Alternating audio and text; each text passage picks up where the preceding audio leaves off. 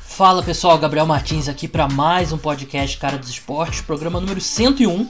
Eu acabei esquecendo de falar no, no, outro programa que foi a edição de número 100. Isso em menos de um ano, né? O podcast vai completar um ano só em agosto. Então, muito obrigado a você que tem acompanhado tudo. Se você escutou os 100 programas, por favor, me manda um reply lá no Twitter, no arroba Cara dos Esportes, para eu te agradecer. Mas o programa de hoje vai ser o último episódio da série de Top 5, né? Nessa série eu e sempre um convidado, a gente elege os cinco melhores jogadores em determinada posição da NFL atualmente, os cinco jogadores que você mais gostaria de ter no seu time em 2020. E o episódio de hoje deixamos a, a posição mais importante de todas para o fim, quarterbacks. E pra, nessa discussão vou ter o arroba o quarterback, o Felipe Lawrence. E a gente fez esse debate, a gente discordou em alguns pontos, com, alguns pontos, concordamos em outros, discutimos algumas menções honrosas também. Ficou um, um debate bem legal e sempre um debate de alto nível quando o Felipe participa aqui do programa. É, na segunda parte do programa, eu vou falar sobre um tópico importante que voltou à tona nesse momento e a gente sabe que os Estados Unidos estão sendo está sendo tomado pelos protestos pela morte do George Floyd, protesto é, contra a brutalidade policial. E o nome do Colin Kaepernick, como não poderia deixar de ser, ele voltou à tona. E eu acho que a contribuição que eu posso dar nesse momento é fazer um resumo bem objetivo e lembrar as pessoas quem foi Colin Kaepernick. Eu acompanhei a carreira toda do Colin Kaepernick, então é, eu vi tudo do Colin Kaepernick e eu tive, eu fiz muita pesquisa. Esse é um especial que eu eu postei aqui no podcast no ano passado, quando teve aquela história do tryout dele com a NFL. E eu fiz muita pesquisa antes de fazer esse programa. Então, se eu que acompanhei a carreira toda dele e trabalho com futebol americano, é, eu precisei fazer essa. Eu relembrei muita coisa. Eu acredito que é importante, até pra gente não ficar caindo em falácias e, e senso comum que não é verdade sobre o Kaepernick. E eu fiz da forma mais objetiva possível e eu acho que tem alguns pontos que pessoas dos dois lados do espectro político elas estão erradas. Eu não muitas vezes nem por muitas vezes é por mau caratismo, mas muitas vezes até erro honesto mesmo. A pessoa não assim passou bastante tempo e a linha do tempo principalmente fica muito confusa na cabeça de muita gente. Então eu vou trazer aqui no final do, do depois que acabar o top 5 quarterbacks se você não quiser escutar, acabou o top 5 quarterbacks, você pode parar de escutar o programa. Mas eu recomendo bastante porque eu acho que é importante, você sendo pró ou contra Kaepernick, eu acho importante você, pelo menos, você ter na sua mente uma o que de fato foi a história dele, quem foi ele como jogador, sobre os protestos e tal, mas enfim.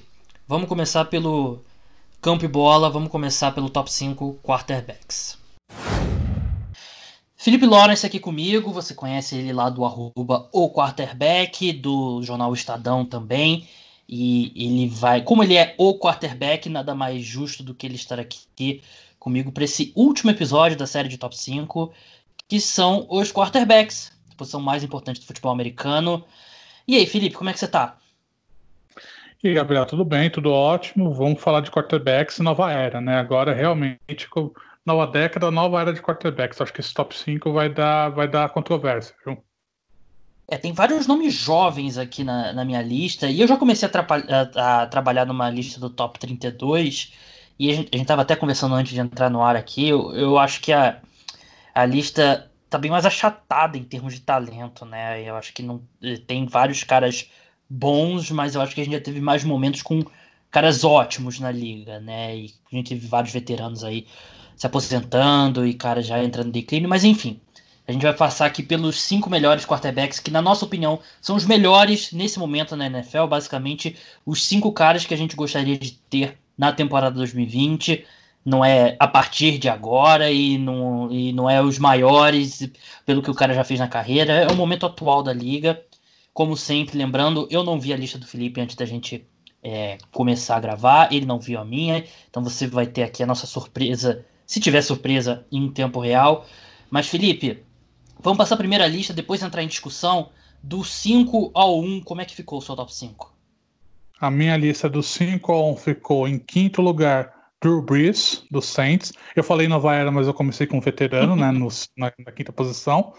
Em quarto anos. lugar, em quarto lugar eu coloquei o Russell Wilson, do Seattle Seahawks. Em terceiro eu coloquei o Deshaun Watson, do Houston Texans. Em segundo eu coloquei Lamar Jackson, do Baltimore Ravens. E em primeiro eu coloquei Patrick Mahomes, do Kansas City Chiefs tem um nome diferente da minha e tem ordem bem diferente. Eu comecei na quinta colocação com, com Aaron Rodgers, do Green Bay Packers. Na quarta colocação coloquei o Lamar Jackson, do Baltimore Ravens. Na terceira colocação eu coloquei o Deshaun Watson, do Houston Texans. Na segunda colocação eu coloquei o Russell Wilson, Seattle Seahawks.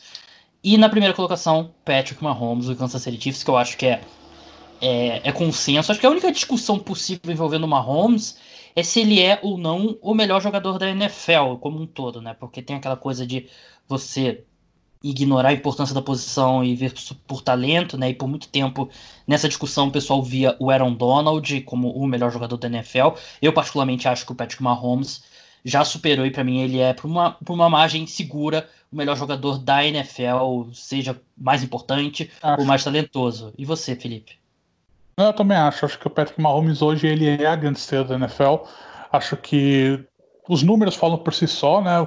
Duas temporadas com números absurdos, foi MVP do, uh, não nessa última temporada, na outra, foi campeão nessa última temporada, então acho que ele já se firmou como a grande estrela da NFL nesse início dessa década e para mim ele é o melhor quarterback, a grande estrela da NFL, o cara que vai ser o menino do pôster da liga agora nessa década. Não, não tenho dúvida disso. É, e na off-season passada a gente, tava, a gente tava discutindo aqui sobre prêmios, essa, essa coisa toda, né, Felipe? E a gente falava sobre a regressão do Patrick Mahomes. Ele, assim, números totais ele regrediu porque ele se machucou. Mas em termos de nível de atuação, para mim, ele foi tão bom, se não melhor. Principalmente no, no final da temporada e nos playoffs, quanto ele foi como basicamente como calor, entre aspas, né? Porque ele foi calor em 2017, primeiro ano dele como titular em 2018. Mas esse top 1 não tem discussão. E vamos falar do resto da lista. Acho que vamos começar pelos nomes que a gente tem diferente na quinta colocação e que não tá. O, um, o Drew Brees não tá na minha lista, que tá na quinta colocação do Felipe. Aaron Rodgers está na quinta colocação minha, não tá na lista do Felipe. É... Você considerou o Aaron Rodgers e por que o Drew Brees? Eu desconsidero o Aaron Rodgers porque eu acho que vai ter problemas de, de eu acho que a escolha a escolha de um novo quarterback nesse draft vai trazer problemas para o Packers. Acho que vai ser uma questão que vai ficar embaixo, vai ficar sempre uma nuvem em cima. Eu acho que você vai ter problemas de, de rendimento por causa disso. Então, por isso que eu não coloquei o Aaron Rodgers no meu top 5, apesar de achar que em termos de talento ele é top 5 da liga, isso é, é inegável. Mas eu acho que você vai ter problemas no time por conta da escolha de um quarterback que vai ter que criar sombra, vai ser, vai ser vários problemas. E eu coloquei o Drew Brees aqui porque ano passado ele teve uma lesão, né? Ele, se, ele perdeu praticamente metade da temporada por causa daquela lesão na mão. E depois do, do depois da volta ele ficou mais ou menos, mas assim, nos playoffs ele foi bem. E acho que ele fez uma boa temporada e mesmo com a idade já avançado, ele já indo partindo para o fim da, da, da, da, carreira dele na NFL, acho que é um cara que ainda tem muito a entregar. E acho que o Saints é um dos grandes favoritos na NFC, muito por conta dele. Acho que sem ele seria uma situação muito pior. Então, para mim, por isso que ele se mantém nesse top 5 de quarterbacks jovens, né? Apesar dele ser o mais veterano de todos. Então, acho que essa, essa a produção dele ainda o coloca como top 5, o fato dele estar tá num time que é muito favorito na conferência, então acho que todos esses fatores, é, para mim, deixam o Breeze nessa posição. É, ele tem, tem idade para ser pai do Lamar Jackson, por exemplo, né, em termos de, dos garotos, mas assim, é, a minha última vaga ficou entre Drew Brees e, e o Aaron Rodgers, e eu vou discordar, eu não acho que o Drew Brees terminou o ano bem. Eu não, não gostei como ele. Ele voltou relativamente bem, mas ele. Assim, algo que também não é já de 2019, eu já acho que já, já vi um pouco em 2018. Ele já sem a mesma potência.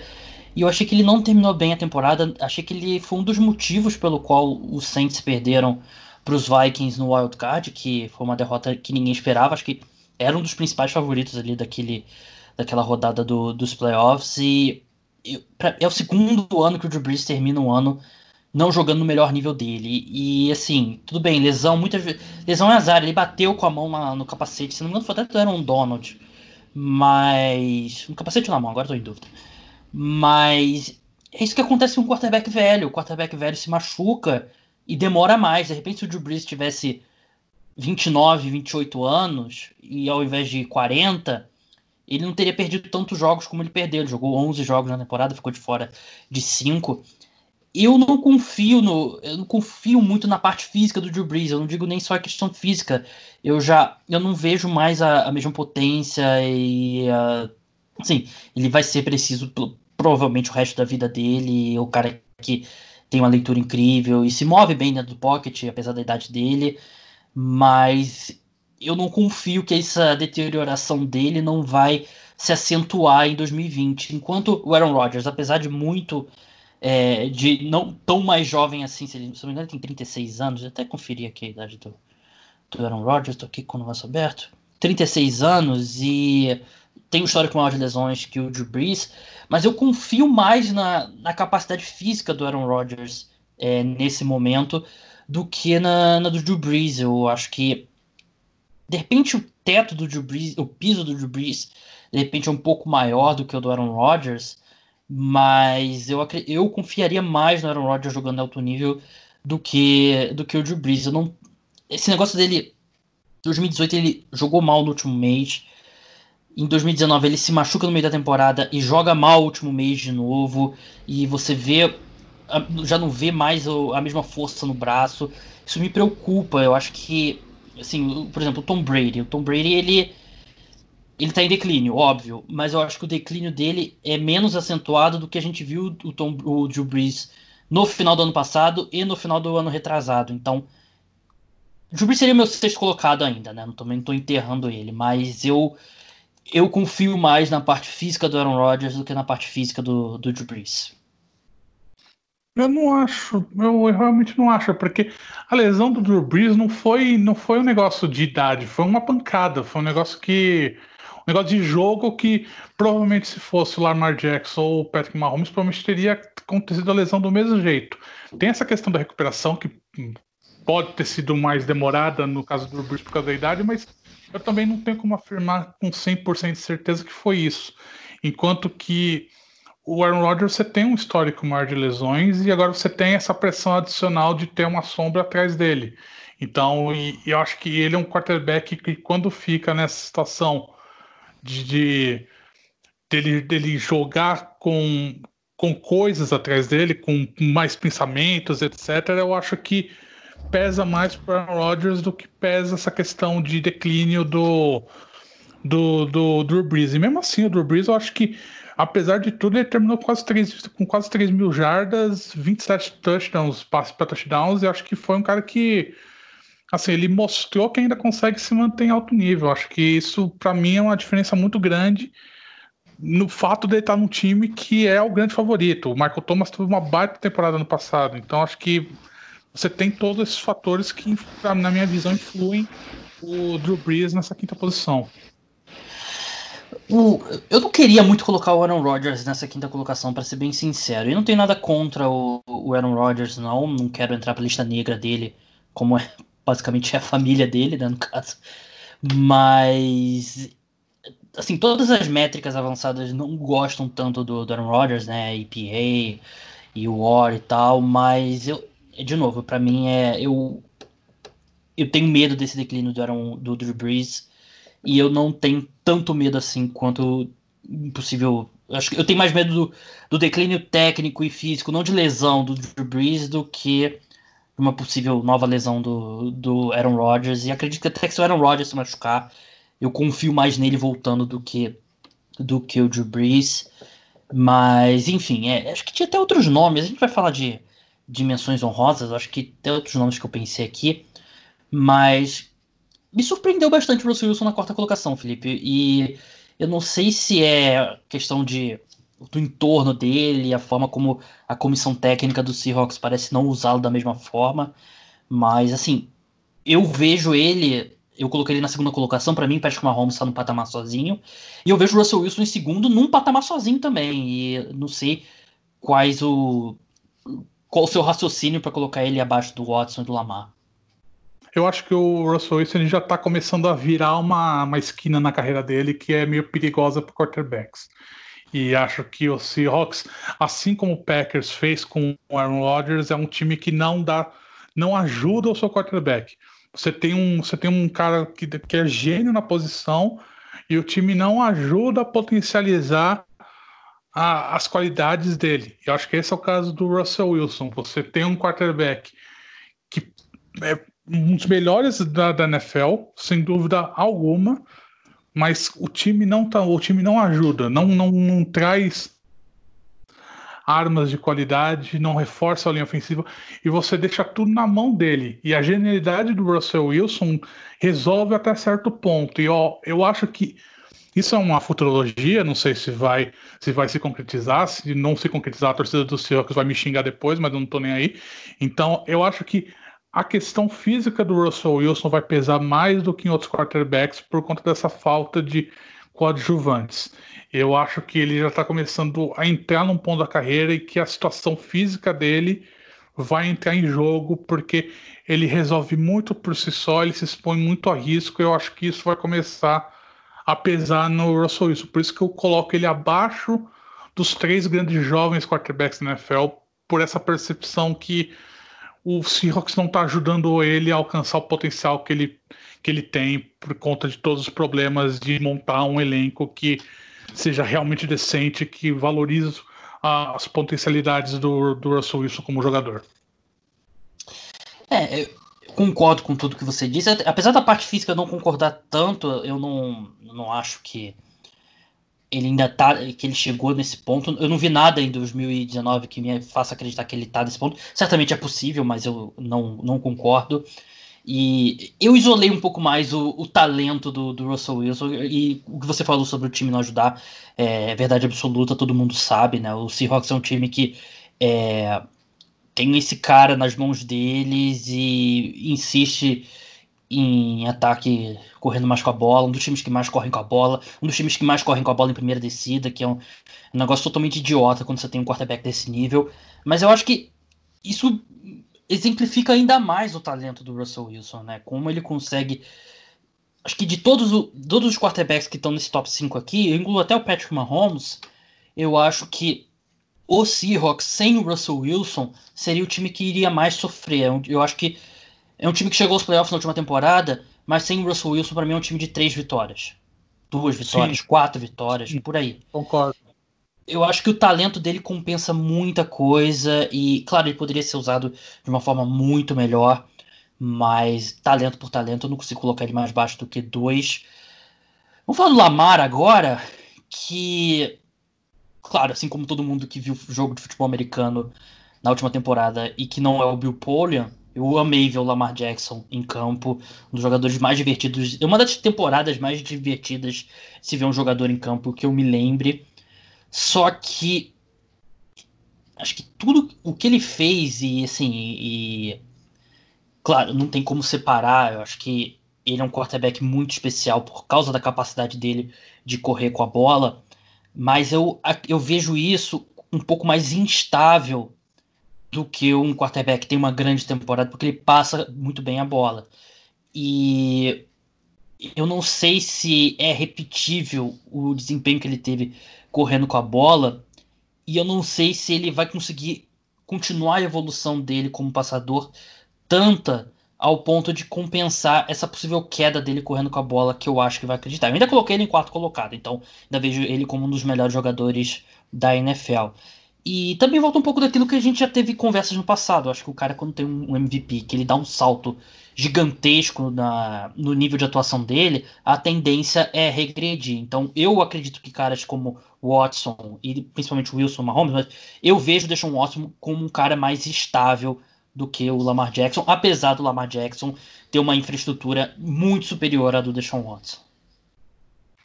Eu acho que o Lamar Jackson é mais ou menos a mesma situação que a gente viu o Patrick Mahomes no ano passado guardar as devidas proporções, porque aquela temporada de, de MVP do Patrick Mahomes foi um negócio absurdo e inexplicável. Acho que não vai ser repetido tão cedo. Mas eu acho que é uma evolução de um jogador. Eu acho que o jogador ele consegue. Ele, o Lamar Jackson ele conseguiu ter essa boa temporada no passado, ele vai construir em cima disso. Eu acho que essa, essa grande característica para mim dos, desses jovens quarterbacks, é que eles, eles estão conseguindo construir ano a ano em cima daquilo que eles, que eles, que eles fazem.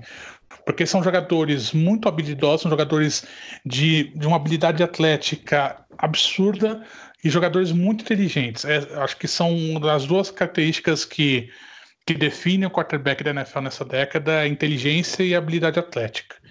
Então acho que você tem o Lamar Jackson, que vem de uma temporada de MVP, para mim, a, a, chance é ele continuar a manter o rendimento que ele fez ano passado, talvez com uma regressão estatística, mas acho que você começa a ter um calejamento de um jogador preparando ele para alcançar níveis mais altos em termos de conquista. Então, não, não me surpreenderia ver o Baltimore Ravens na posição do, do Kansas City Chiefs e tentar chegar no Super Bowl, tentar ganhar um título, porque acho que isso é o que se espera dessa evolução do quarterback atual. Então, para mim, por esse potencial do, do Lamar Jackson, pelo que ele mostrou no passado, e ter, fazendo basicamente um balizamento pelo que o, o, que o Patrick Mahomes fez ano passado, depois de ter ganhado o MVP, acho que você tem.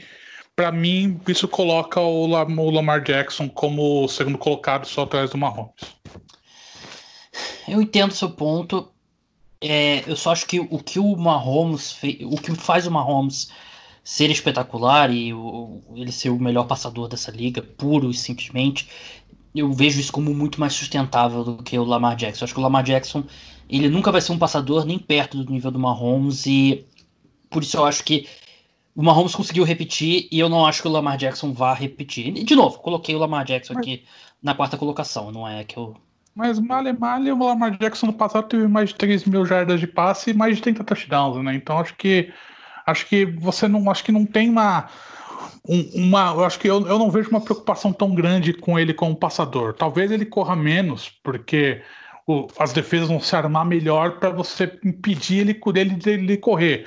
Acho que não vai dar muito certo, porque a habilidade atlética do Lamar Jackson é, é, é de um nível muito alto, então, mas acho que você não tem uma.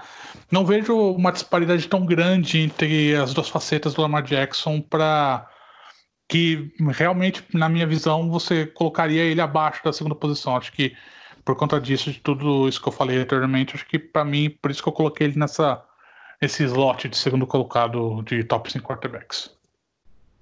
Justo, mas eu ainda ficaria com o Deshaun Watson. A minha preocupação com o Deshaun Watson é que ele, ele é espetacular, eu acho que ele é um talento assim inacreditável, um cara que ele tem talento para ser MVP da NFL. Ele é, é, esse tipo de talento raríssimo que ele tem e uma coisa que na época do draft eu não via nele. Eu admito aqui que eu não sou especialista em draft e eu não via e eu estava redondamente errado. Ele é um, é um cara fantástico.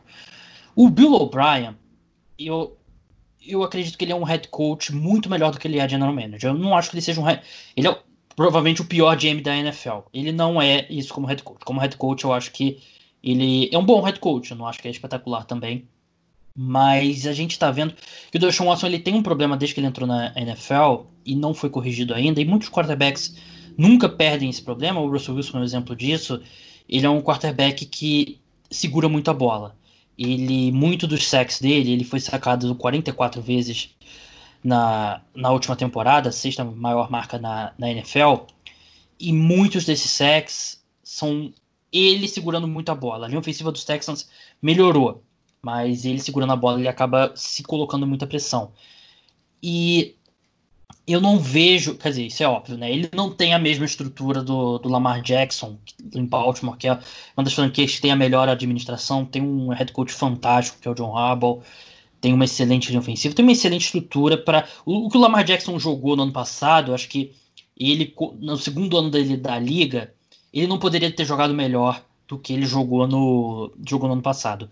O Deshaun Watson eu não, eu não vejo o Texans, eu não acho que o Texans está tirando tudo que ele pode. Eu acho que ele ainda pode ainda mais. Eu, sinceramente, eu acho que ele, se eu tivesse que botar em termos de talento agora e numa idade parecida, porque o Russell Wilson já é bem mais velho, eu acho que ele é o que mais se aproxima ao Patrick Mahomes. Mas a minha preocupação, e assim, eu coloquei ele porque ele é o meu jogador favorito na NFL atualmente, tem que admitir isso também. Mas eu não sei se ele vai ser o terceiro melhor quarterback na NFL, justamente pela, pela estrutura questionável que o Texans bota ao redor dele. Tirou o melhor wide receiver dele, um dos melhores da NFL. Então, eu não sei se o Deshaun Watson vai ser o terceiro melhor quarterback da próxima temporada, mas para mim ele é o terceiro melhor quarterback num vácuo. Não sei se isso faz sentido. Não, eu concordo, eu concordo inteiramente com você nessa, nessa avaliação do Deshaun Watson. Acho que ele. Acho, eu acho, inclusive, que enquanto o Bill O'Brien estiver no Houston Texans, o time não vai alcançar o potencial que realmente tem. Eu acho que o Deshaun Watson vai ser um talento desperdiçado enquanto o Bill O'Brien for técnico do, do Houston Texans. Então acho que esse, esse, esse é um ponto bem sério que, que pode fazer pode fazer com que o desenvolvimento do Sean Watson como quarterback seja prejudicado, né? Porque você tem um técnico que é general manager que tá brincando de futebol manager, né? Um cara que você ele assim, claramente é um cara que tá tentando mudar o time a visão dele a custo a Mas a visão dele é burra. É, então, exato, ele tá, tá, ele tá fazendo uma mudança a ferro e fogo e não é uma visão que favorece ser o melhor jogador, um dos melhores jogadores da NFL, que é o Deshaun Watson. Então, acho que isso é uma, uma questão que tem que a gente ficar muito atento. E para mim ele é o terceiro melhor, porque apesar disso tudo, ele ainda tem a mesma situação do Russell Wilson, que é um jogador que consegue resolver por si só. Tem uma, várias vezes a gente vê o Deshaun Watson em jogo, você fala, mano, essa jogada já era, ele vai tomar um sec, ele vai é uma jogada perdida. Ele consegue resolver, consegue tornar aquilo uma jogada factível por conta do seu talento, né? Então eu vejo ele muito nessa situação de, de um do Russell Wilson, que é um cara que resolve sozinho, e mas que você tem um time que não te ajuda, né? A questão é que eu acho que o Deshaun Watson é muito mais novo, então tem muito mais carreira pela frente e tem chance de, de evoluir para isso. Eu acho que essa evolução do, do, do Houston Texans principalmente na linha ofensiva, que esse ano acho que vai estar um pouco mais sólida do que foi no ano passado, pode maquiar um pouco a saída do, do DeAndre Hopkins. Lógico, vai ser um downgrade assim absurdo. Você não você tirou do seu time um dos melhores recebedores da liga. Mas acho que só o fato de você ter uma linha ofensiva um pouco mais sólida vai dar pro Deshaun Watson a possibilidade dele tentar alcançar esse nível do, dos dois melhores quarterbacks para mim, por isso que eu coloquei ele nessa terceira posição. É, a minha questão, questão de linha ofensiva com o Deshaun Watson é que, é como eu falei, ele é um quarterback que ele é muito responsável pela própria pressão que ele sofre e ele atrai muito, muita pressão. Eu já achei que a linha ofensiva dos Texans jogou melhor em 2019, eu até concordo que deve melhorar ainda em 2020, mas eu acho que ele nunca vai ser um quarterback que vai passar muito tempo limpo no pocket, porque ele vai se provocar muito, muito dessa pressão. Mas é, é, isso, né? Você abre mão do Andrew Hopkins e você vai ter um trio de wide receivers com Will Fuller, Randall Cobb e, e Brandon Cooks, né? Que se eles ficarem juntos, os três em campo, no mesmo jogo, acho que o over-under é, sei lá, quatro jogos. Eu apostaria no under ainda mesmo assim, né? Que são três caras com problemas aí muita de saúde. Lesão, né? muita, é. muita, coisa. Uma... Jogadores carregados né, de lesões, é um negócio que é impressionante isso, né? Conseguiu juntar três recebedores com histórico bem grande de lesão. É, e o, o Cooks é um cara que a gente estava especulando a aposentadoria dele na última temporada, né? Pelos problemas repetidos de, de concussão, né? Eu acho que você compõe esse trio de wide receiver pensando, ah, eu preciso ter pelo menos dois desses caras em campo. E aí faz sentido. Mas eles sendo os seus três principais wide receivers. E tem o Kiki Kulti também, que também é um cara que vive se machucando. Enfim, não é não tá boa a vida do, do Deshaun Watson. Mas vamos passar rapidinho por menções honrosas, Felipe. Quem que você considerou aí que acabou não entrando no top 5?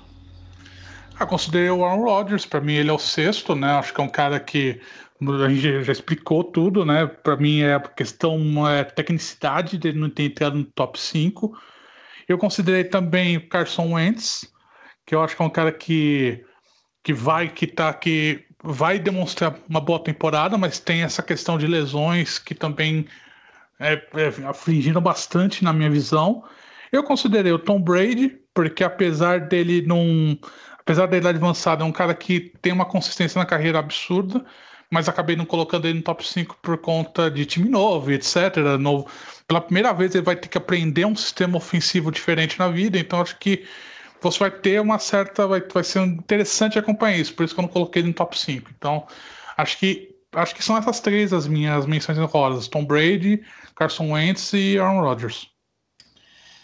Eu não sei muito disso, não. Eu, eu, eu, como eu falei, Drew Brees é meu sexto colocado, o Carson Wentz também tá por ali, Tom Brady, e eu pensei no Matt Ryan também, mas ele vem de um ano, um ano em baixa. Eu nunca, eu não cheguei a colocar ele, por exemplo, entre os cinco, né? Mas ele é um cara que tá ali naquela região.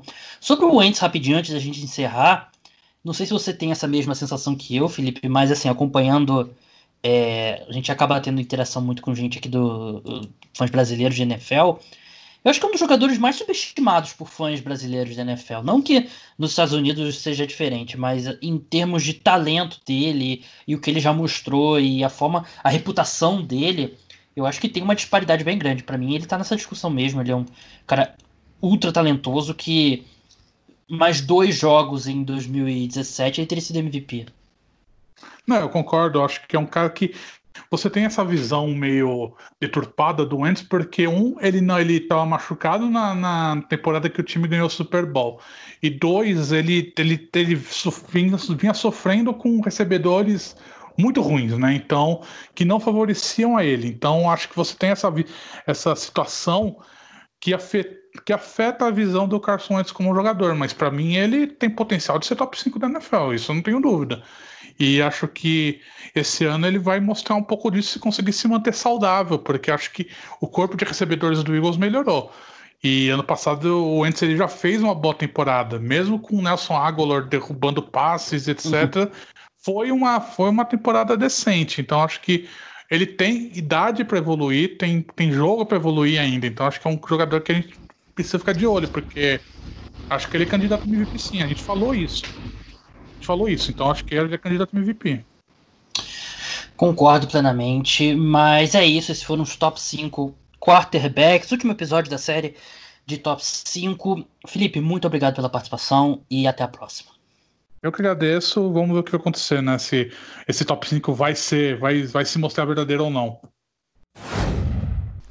Muito obrigado, Felipe. Muito obrigado a todos vocês que escutaram a série do Top 5. É uma série que eu faço desde 2015 no meu podcast antigo, no FA Hoje. E eu acho que é.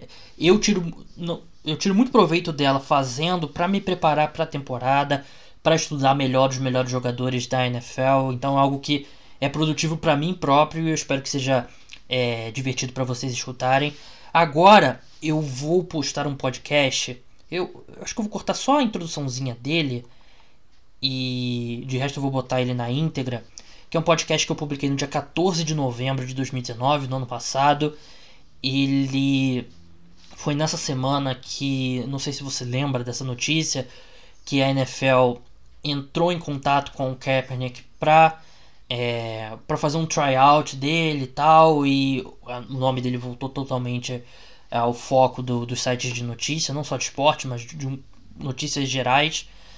E naquele momento eu vi que existia muita desinformação sobre o Kaepernick. Eu, ach, eu tinha muita gente que estava falando mentira sobre o Kaepernick e muita gente que estava lembrando de coisas de forma errada, né? A linha do tempo ficou um pouco bagunçada na cabeça das pessoas. E eu digo isso sobre os dois lados do espectro político nesse ponto. Então, eu, eu fui. Eu tenho, obviamente, eu tenho a minha opinião sobre o, o Colin Kaepernick. E. Mas eu fiz essa, esse podcast da forma mais objetiva possível. E ele tem. Ele começa basicamente falando do Kaepernick em campo, quem foi o Kaepernick jogador, falando sobre o declínio que ele teve, o, a ascensão e depois o declínio que ele teve, que foi técnico, mas também foi muito físico, que ele teve uma lesão no ombro e depois sobre os protestos, lembrando, lembrando um pouco a linha do tempo de como foram os protestos e eu conversei, é, eu já conversei, eu já tive duas entrevistas com o Nate Boyer, que é um cara importante nessa história, que é um ex ex-fuzileiro naval dos Estados Unidos que jogou na NFL, que aconselhou muito o Kaepernick nesse protesto. Então eu tenho, eu conversei com ele também sobre, não tá a entrevista ali, até porque seria em inglês, mas eu tenho esse esse histórico também. Então é, é, é um negócio que eu pesquisei muito a fundo antes de fazer e tentei fazer da forma mais objetiva possível. Então eu vou colocar esse programa na íntegra. De novo, talvez eu tenha uma introduçãozinha que eu falo sobre o que, que eu vou falar, que provavelmente eu vou cortar. E o encerramento do programa também eu devo cortar, porque aí é falando da época. Ah, no próximo podcast a gente se fala sobre semana 11 da NFL, na época, enfim.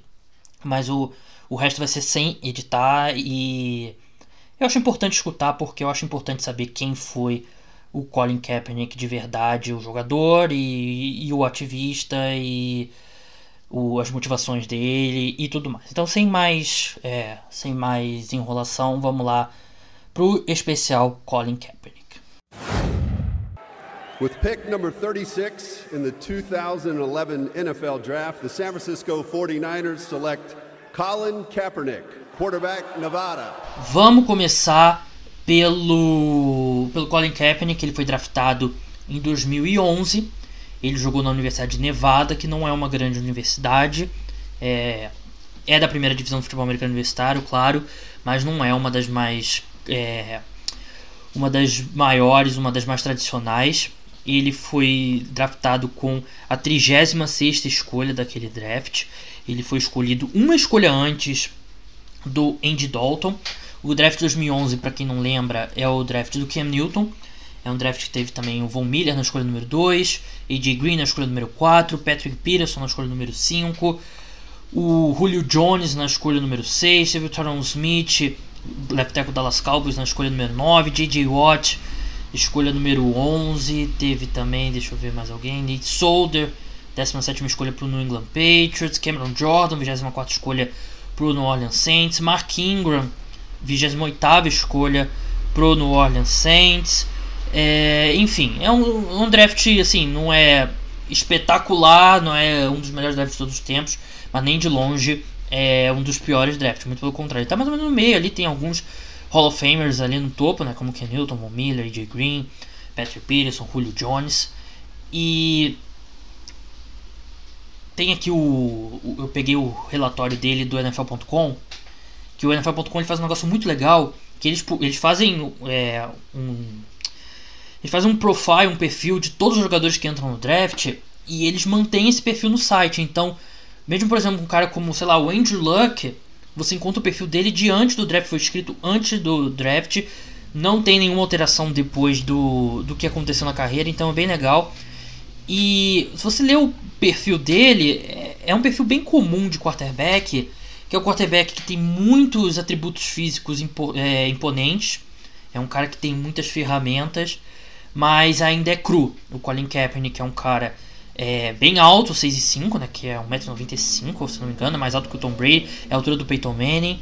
É, ele tem um, ele era um jogador ex-jogador de beisebol, então ele tinha ele tem um, tinha um braço muito forte, um canhão no braço. Ele entrou na NFL e quando se tornou titular foi bem claro que ele tinha o braço mais forte é, na NFL.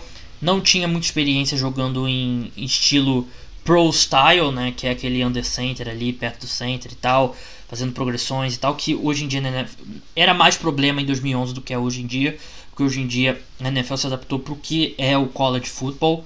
Então ele era considerado um prospecto bem cru, correu o 4 dash em 4.5, que para um quarterback é, é, um número muito bom. E ele tinha a nota, deixa eu, ele, eles têm uma nota lá que eles colocam entre o é basicamente o jogador ser o que, que, eles projetam do jogador ser, né? O Colin Kaepernick era considerado o número o sétimo quarterback no ranking e ele tinha uma nota de 6.88. 6.88 na escala aqui do NFL.com é da é, chance to become a Pro Bowl caliber player, ou seja, é a chance de ser um jogador de de, de Pro Bowl. Para efeito de comparação, é bom falar isso também, os quarterbacks que foram draftados nesse ano, pegar aqui a lista, obviamente o Cam Newton, né, foi a primeira escolha geral, Jake Locker, que não está mais na liga, Blaine Gabbert, que é reserva no Tampa Bay Buccaneers, foi draftado pelo Jacksonville Jaguars na época. Christian Ponder, que não está mais na liga. Andy Dalton está na reserva do, do, do, Cincinnati Bengals. Depois do Colin Kaepernick, o Ryan Mallett foi draftado pelo New England Patriots, não está mais na liga. É, e Rick Stanzi, que eu sinceramente não sei quem é, não deve ser mais não tá mais na liga.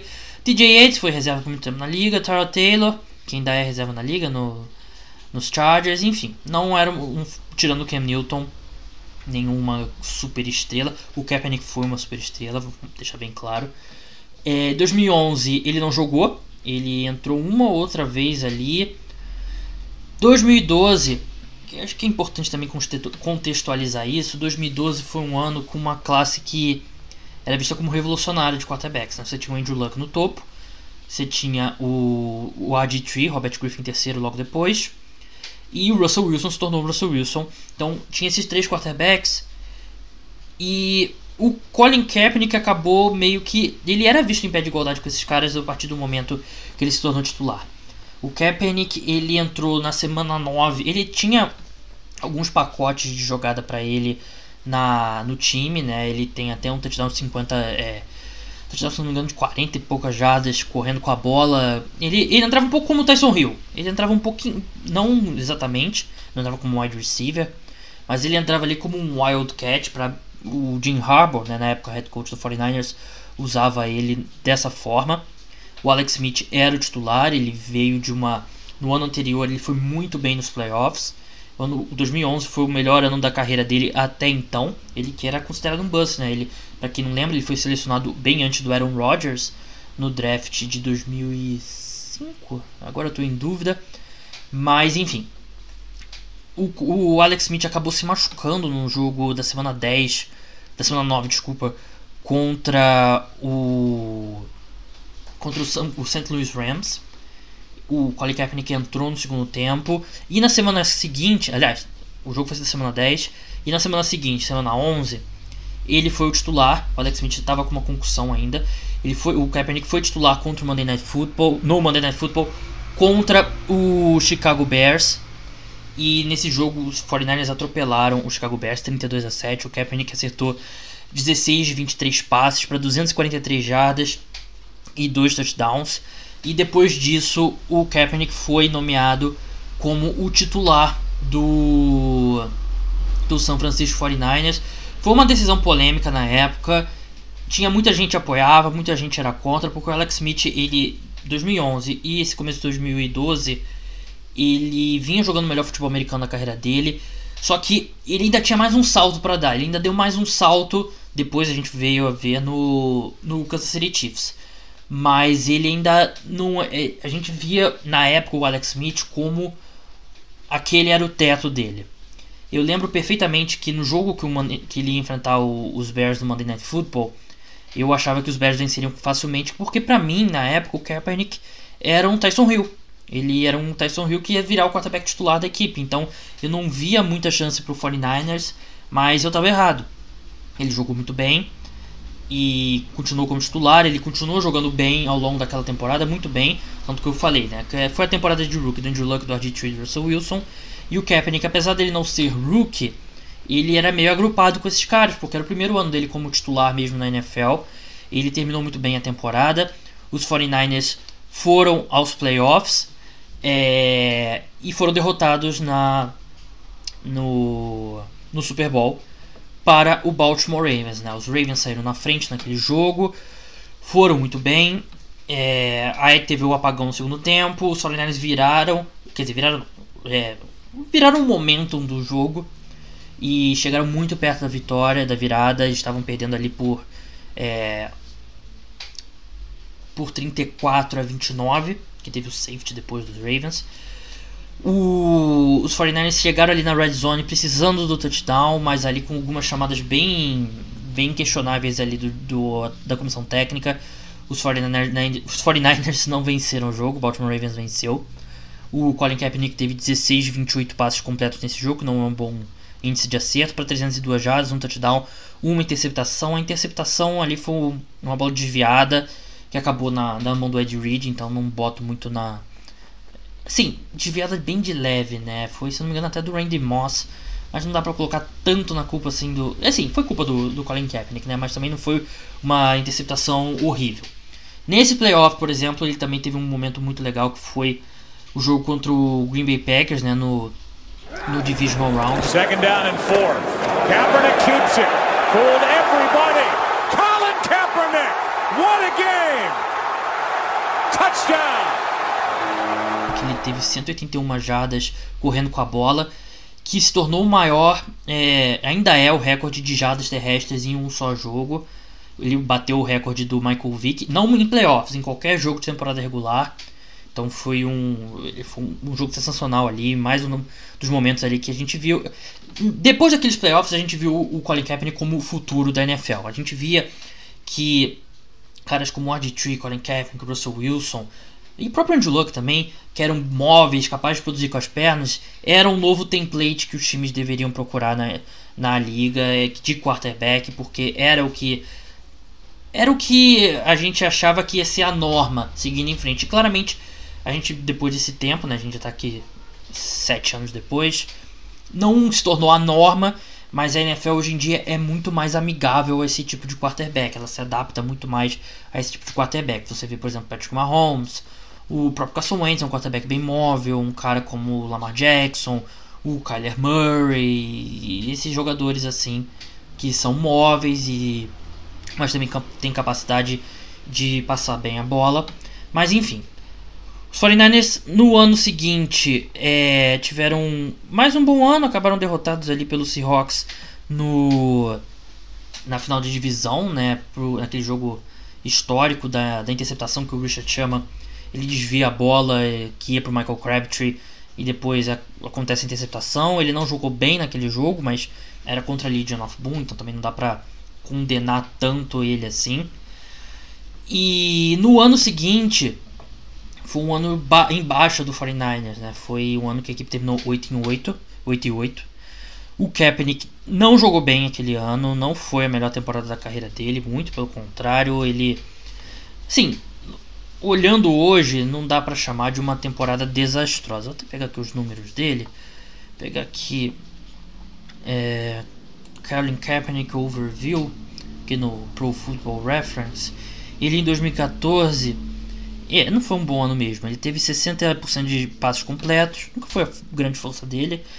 3.369 jardas, 19 touchdowns, 10 interceptações e correndo com a bola, deixa eu ver. Uh, rushing, rushing, aqui. Rushing, ele teve em 2014 639 jardas e um touchdown. Não foi um bom ano mesmo dele, ele não jogou bem, não tô aqui defendendo, ele realmente é, ele começou, ele criou dúvidas ali quanto a se ele é mesmo, era o mesmo quarterback do futuro naquele momento. E depois do 8 e 8, o Jim Harbaugh decidiu deixar, foi demitido basicamente, se provou depois uma, uma péssima decisão aí do, do 49ers. Ele voltou, foi assinou com Michigan. E o 49ers a partir dali foi ladeira abaixo, né? No começo daquela temporada, o Kaepernick tinha assinado um contrato de 6 anos de duração com 126 milhões de dólares de valor total, 54 milhões garantidos, mas era apenas 13 milhões totalmente garantidos. Não era um contrato ali que dava algumas opções para o 49ers, não é esse valor todo, que é um valor expressivo, não é, é as cláusulas ali fazem ali que o 49ers tinha algumas opções, então não, não era um 49ers que estava comprometido com o Kaepernick, mas não 100% comprometido com o Kaepernick. Né? Não é como, por exemplo, o Philadelphia Eagles usando o maior contrato da história para o Carson Wentz na, na última off-season, ou os Rams a mesma coisa com o Jared Goff. Bem, em 2015 o Jinton Sula foi contratado, né? A gente precisa lembrar muito que foi um, foi um desastre. É, ele, ele teve o recorde dele com o 49ers ali, 5 vitórias, 11 derrotas. E o Kaepernick ele começou a se machucar. Ali ele teve problemas de lesão. Em 2016 ele teve problema no ombro que demorou um pouco para ele se recuperar. Ele pós lesão, deixa eu ver aqui o ano foi 2000 2015. Ele jogou só até a semana 8 e ele teve problemas físicos, né? E ele não estava jogando bem também. Enfim, é... ele não foi bom para ele. Ele durante a temporada ele perdeu é...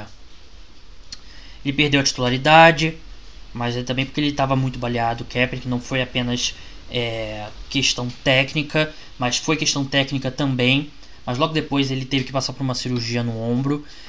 E depois dessa cirurgia no ombro, é. Assim. Ele teve alguns probleminhas físicos e tal, e tal, que ele não tinha a mesma exuberância física que ele teve. E se você olha uma foto dele em 2012 e você olha ele depois dessa cirurgia no joelho, você do, do ombro, desculpa, você vê que ele está bem mais magro. Ele voltou, ele estava bem mais magro, não estava tão forte quanto ele era. Ele não parecia o mesmo fisicamente, né? 2016, com o Chip Kelly agora, né? O Chip Kelly que tinha sido treinador dos Eagles, foi demitido, foi contratado pelo, pelo San Francisco 49ers. Havia uma expectativa que a mobilidade dele se encaixaria muito bem com o Chip Kelly. Ele ele não passou a off-season toda saudável, mas ele, se eu não me engano, se eu não me lembro, se eu estou me lembrando bem, ele entrou no training camp saudável o suficiente, mas o Blaine Gabbert ganhou a disputa contra o Kaepernick e ele começou a temporada como titular. Então o Kaepernick perdeu a titularidade por questões técnicas nesse momento. Em, durante a temporada, o Blaine Gabbert, porque é o Blaine Gabbert e ele é ruim, ele perdeu a titularidade de novo para o Colin Kaepernick, que ele se tornou titular na semana 6. E o ele se tornou titular o restante da temporada, jogou todos os últimos jogos. Ele jogou, deixa eu pegar aqui os números. Ele jogou 11 jogos como titular, 1 e 10. Eu acho que você botar o retrospecto na conta do, do quarterback é, é injusto, até eu acho que é injusto você colocar derrotas no, na conta do quarterback, porque é uma estatística coletiva, mesmo, mesmo jeito que eu não gosto muito de jogar quarterbacks pelo número de vitórias, mas 1 e 10 é péssimo de qualquer jeito. Ele teve 16 touchdowns, 4 interceptações, 2.241 jardas e correndo com a bola ele já foi bem inferior. Vou pegar aqui os números de correndo com a bola. É, em 2016 ele teve 468 jardas e 2 touchdowns, que não é horrível, mas também não é o que a gente esperava dele pré-lesão. E passando a bola, os números dele, para quem jogou 11 jogos como titular, foram acima da média. E só que o 49ers com o Chip Kelly foi uma tragédia e mais no segundo ano seguinte a equipe é, demitiu um head coach após um ano e agora é um ponto chave. Agora é um ponto chave que muita gente é, se engana, muita gente é, lembra mal do que aconteceu. O Colin Kaepernick, ele nesse, nessa altura ele estava no terceiro ano do contrato dele de seis anos. Se ele se machucasse, o contrato dele se tornaria 100% garantido. O que os 49ers não queria. Claramente, os 49ers queria reconstruir. O que aconteceu? Antes do o Kaepernick queria voltar a jogar, mas para ele voltar a jogar, ele assinou um contrato com, ele fez uma reestruturação no contrato dele que deu a ele o direito de optar para sair desse contrato após a temporada. Que basicamente, o, era basicamente uma manobra para ele controlar o destino dele, já que claramente o 49ers queria se desfazer dele.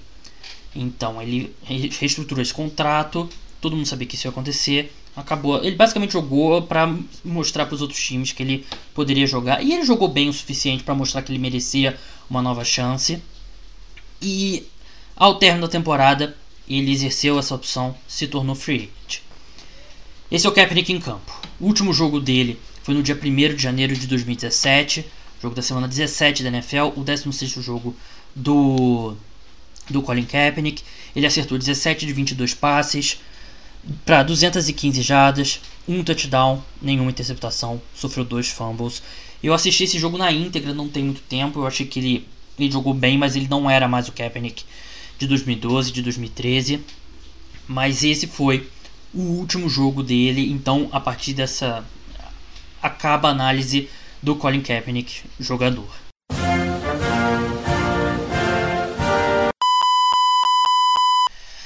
Semana 3 da pré-temporada, da, antes da temporada 2016, pela primeira vez perceberam que o Colin Kaepernick ele estava sentado durante o hino dos Estados Unidos.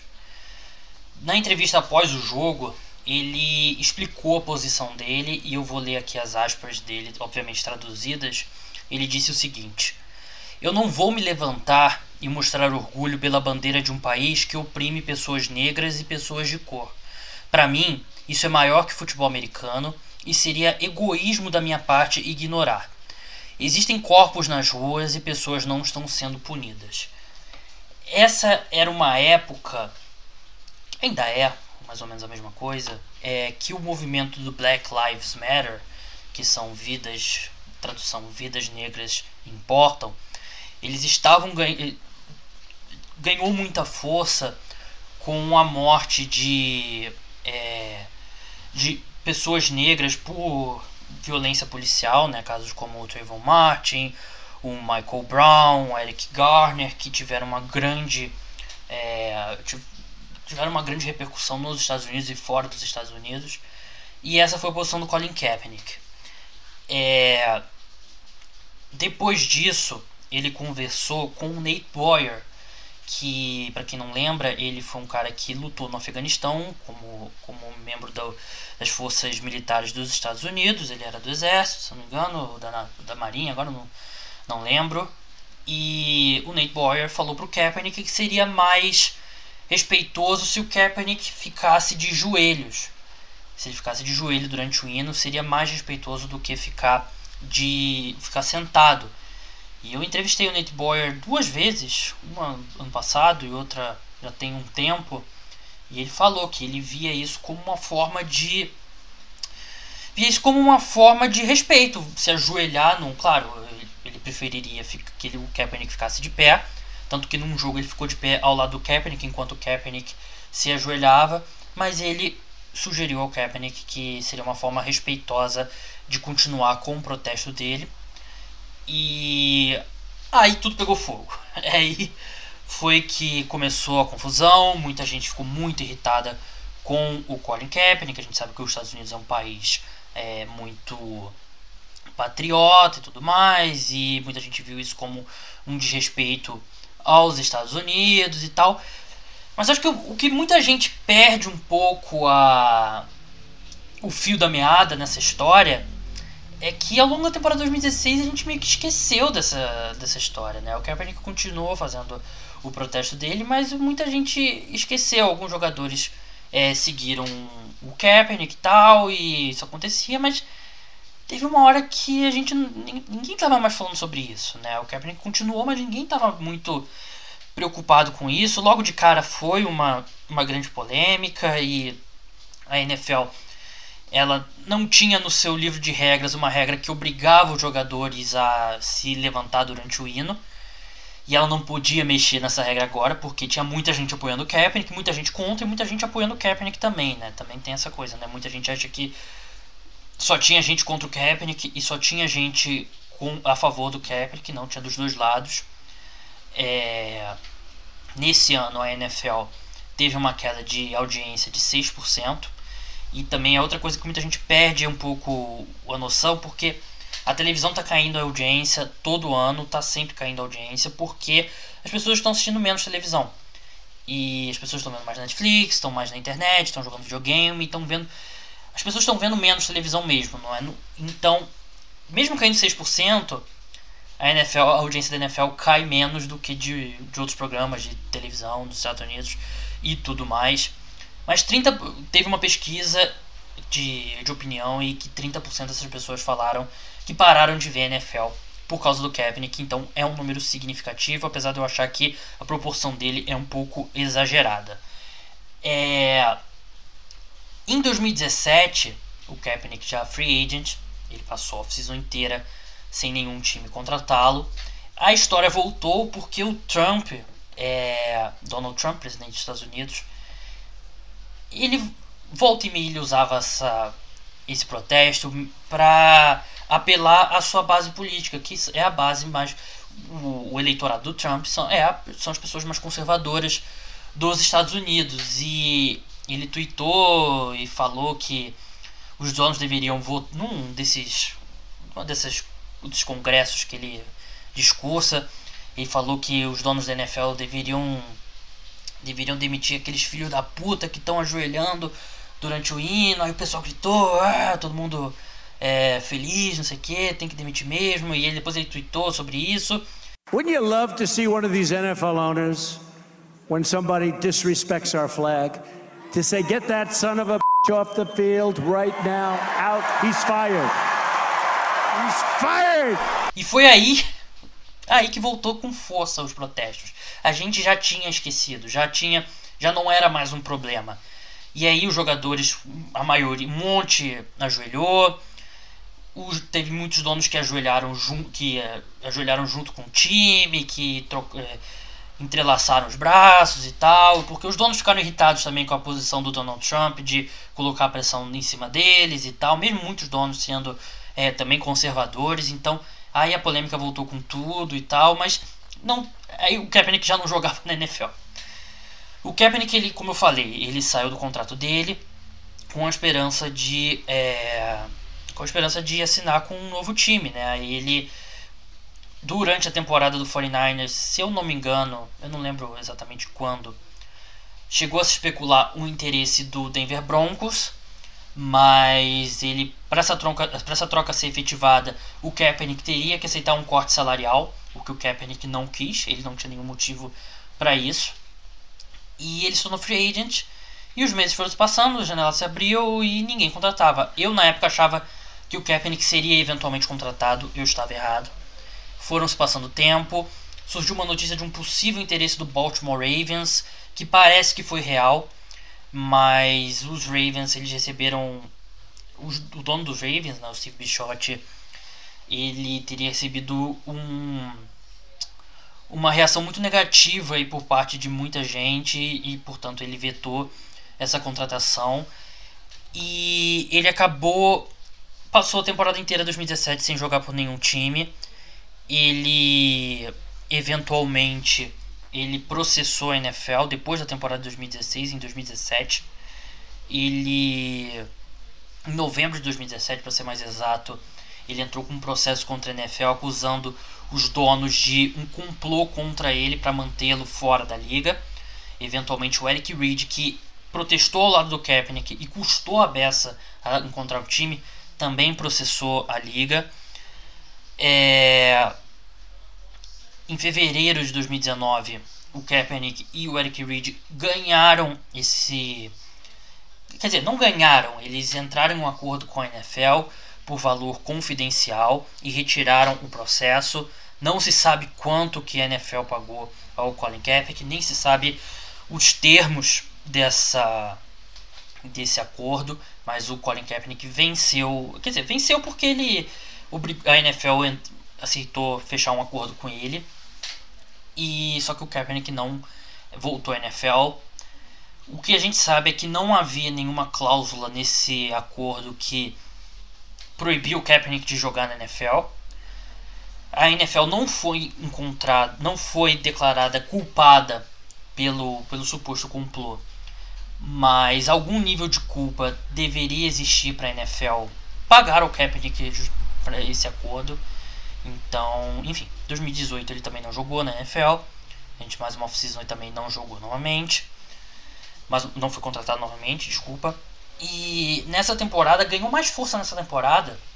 O Kaepernick dizer que quer voltar. Ele não dá entrevista, mas saindo muitas notícias de que ele quer voltar a jogar, que ele está em forma, ele postou vídeo dele treinando e tal. E foi aí que nesse sábado, quer dizer, nessa semana, que a NFL entrou em contato com o Kaepernick, meio do nada. O primeiro contato do, da NFL com o Kaepernick em muito tempo.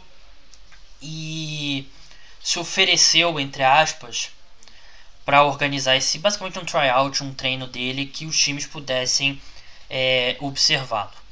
E aí surgiram novas polêmicas. A primeira é o, o camp do Kaepernick queria esse, esse tryout eu vou chamar aqui de tryout porque é difícil encontrar uma palavra correta, mas basicamente um tryout na quinta-feira, que normalmente é quinta-feira que esse tipo de teste acontece. Mas a NFL insistiu em ser sábado. O camp do Kaepernick então pediu para adiar para outro sábado. A NFL não aceitou, disse que tem que ser nesse sábado. Por que, que isso é um problema? Porque sábado você basicamente você inviabiliza a participação de qualquer general manager, de qualquer pessoa importante dentro de uma comissão técnica ou dentro de uma diretoria. Então, basicamente, os, time, os times que mandarem vão mandar algum olheiro e não vão mandar uma pessoa que toma a decisão. Se fosse numa quinta-feira, a pessoa poderia entrar num jardim particular, ir lá, voltar, Pronto. No sábado, como tem jogo do domingo, isso é impossível. O Colin Kaepernick, o camp do Colin Kaepernick, pediu à NFL uma lista de todos os participantes.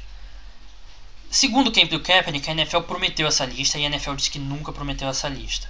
Por que, que essa lista é importante?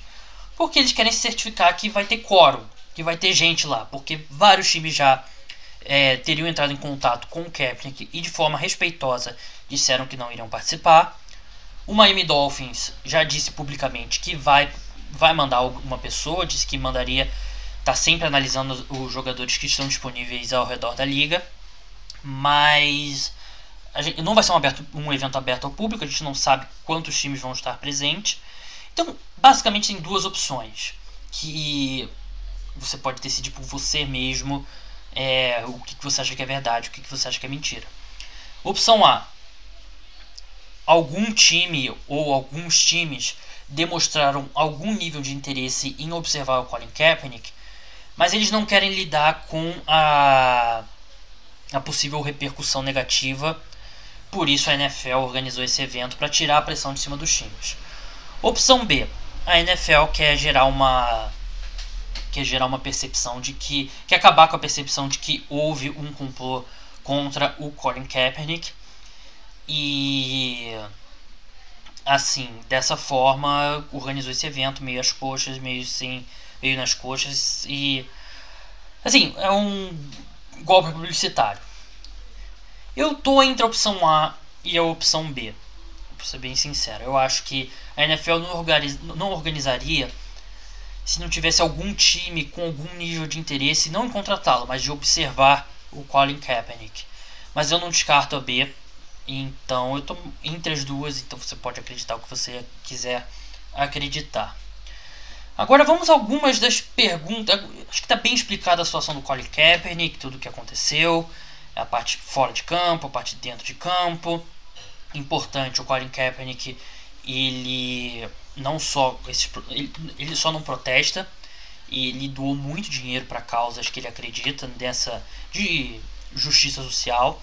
Ele doou um milhão de dólares em, dividido em outras é, em várias instituições. Ele criou uma fundação, né, que é Know Your Rights Camp, que é uma organização que organiza seminários a jovens em comunidades carentes sobre para explicar a história dos Estados Unidos, para dar sobre a história dos Estados Unidos e para eles conhecerem os direitos que eles têm, né? Que acho que é, é bem importante, sim.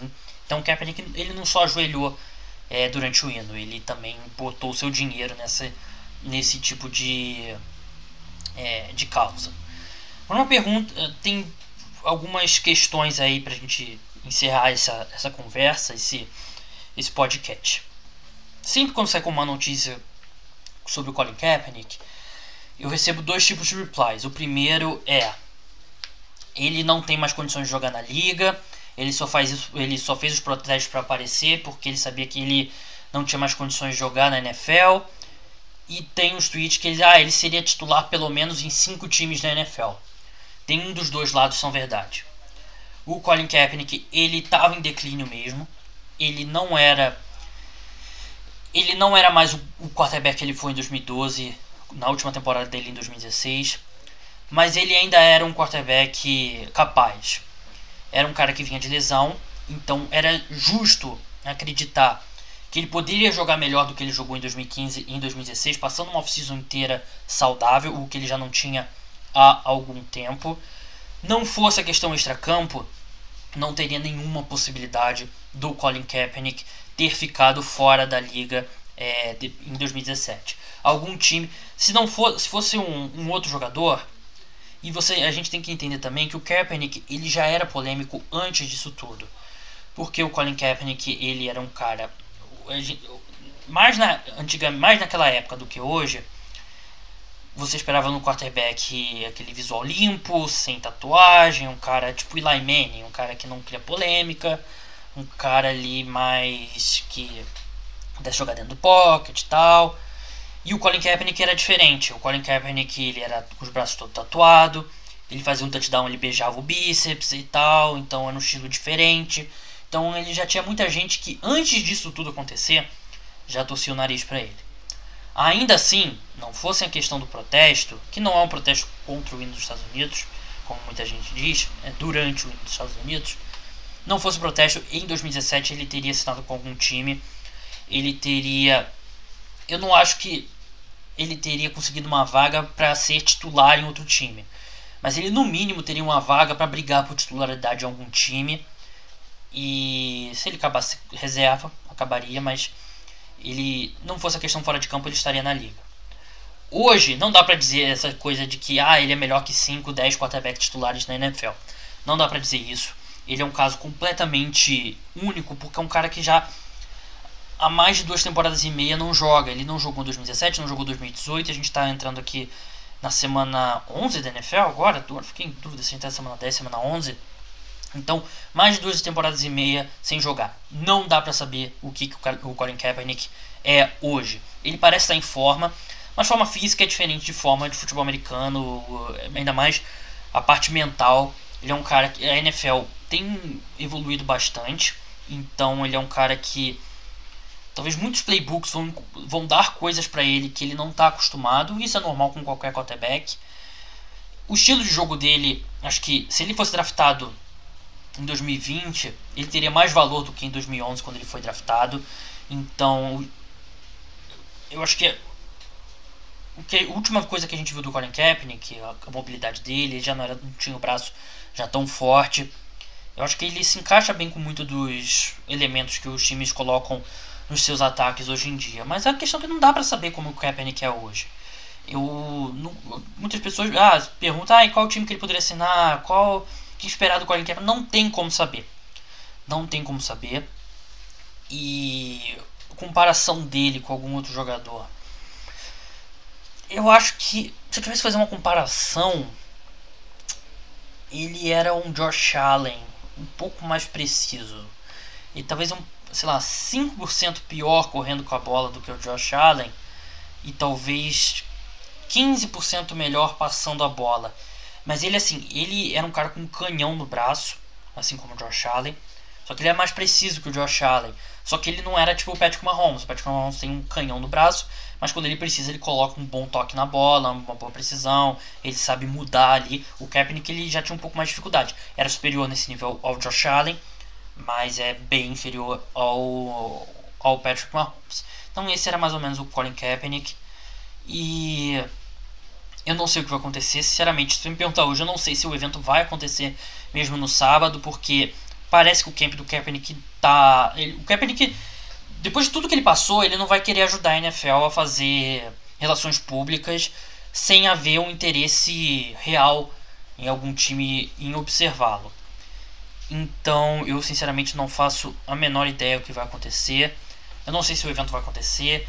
Se o evento acontecer, eu não sei se algum time vai contratá-lo.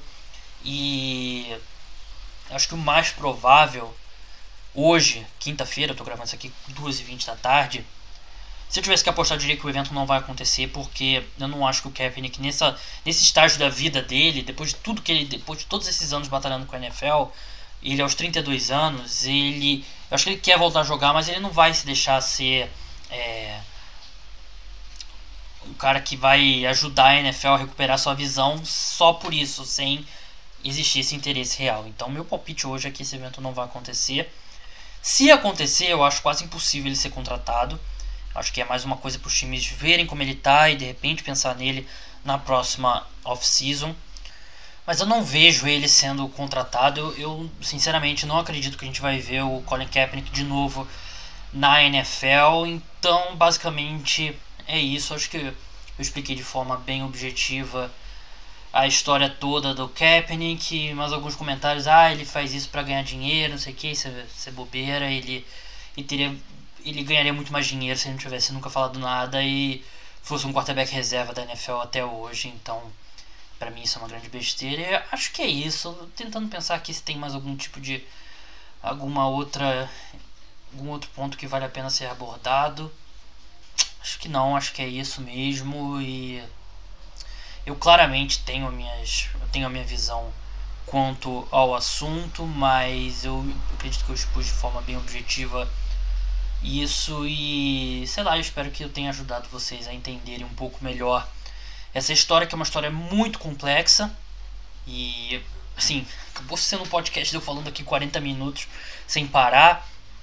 E eu tenho total consciência de que eu adotei, eu abordei essa história de forma bem superficial. Eu acho que não dá para você é, dá para escrever um livro sobre isso porque tem todo o, contexto nos Estados Unidos do é, de problemas sociais e da eleição do Donald Trump que a campanha já estava rolando lá em 2016 e ele certamente usou esse tema ali para ganhar algum pro seu próprio para se ajudar na campanha e enfim tem muito é um tópico complicado mas eu acredito que eu toquei nos pontos mais importantes e espero que você tenha entendido bem. Bem, é isso. É, eu acertei na aposta que eu fiz no final do programa, né? Porque eu falei que eu acreditava que o tryout ia acabar não existindo. E o tryout da NFL não aconteceu. O que aconteceu foi um tryout organizado pelo Kaepernick, porque eles não chegaram a um acordo sobre questões de. É, a NFL queria ter controle total das imagens e a NFL também queria que ele assinasse um termo que basicamente dizia que ele não poderia culpar a liga se ele não fosse contratado e questões físicas também, se ele se machucasse e tal. Então eu acertei. existiu o, o Pro Day, entre aspas, ele se exercitou na frente de alguns scouts, mas não foi, não foi o evento organizado pela NFL em si. E tem a questão também da Nike querer ter as câmeras dela, porque existia na época a possibilidade da Nike usar as imagens e o que nunca virou, né? Nunca, a gente nunca viu nenhuma campanha publicitária com as imagens daquele dia, né? O, o comercial famoso do Kaepernick não tem nada daquele dia e eu acho que assim, ele é patrocinado pela Nike, né? Ele não tem mais o salário dele de jogador, ele tem o salário da Nike, então ele, ele tem que ter uma renda e ele tem que é, tem que trabalhar junto com a patrocinadora, apesar de que eu particularmente acho que o principal problema é que o Kaepernick e o, cap do, o camp do Kaepernick não confiam na NFL, né? Então eles poderiam muito bem manipular as imagens e botar os piores passes dele e mandar para os times. Então eu acho que a desconfiança dos dois lados é total. Mas enfim, esse foi o Kaepernick. A gente sabe que com os protestos lá nos Estados Unidos e muitos jogadores de todos os esportes se posicionando sobre esse tópico, o nome do Kaepernick voltou às manchetes e a forma como eu posso que eu acredito que eu posso contribuir nesse momento como como jornalista e como uma pessoa que é, eu não tenho como eu sou branco eu não tenho minha vida diretamente impactada pelo racismo e eu não, eu não posso falar desse tipo de experiência mas como jornalista especializado em NFL eu posso trazer essa história sobre o Colin Kaepernick e acredito que eu fiz isso da, da, forma mais objetiva possível. E de novo, eu falei no começo daquela gravação, lá de novembro, e falo novamente. Se você quiser debater sobre o tópico de forma respeitosa, você pode me mandar reply lá no arroba cara dos esportes, né? Esportes S-P-O-R-T-S. Ou mandar DM se você não quiser discutir publicamente, não tem problema nenhum. E então é isso, pessoal. O próximo programa vai ser na quarta-feira de manhã. E vai ser sobre o New England Patriots. E eu tenho convidados bem legais aí pra, que vão participar desse programa. Então é isso, pessoal. Até a próxima. Tchau.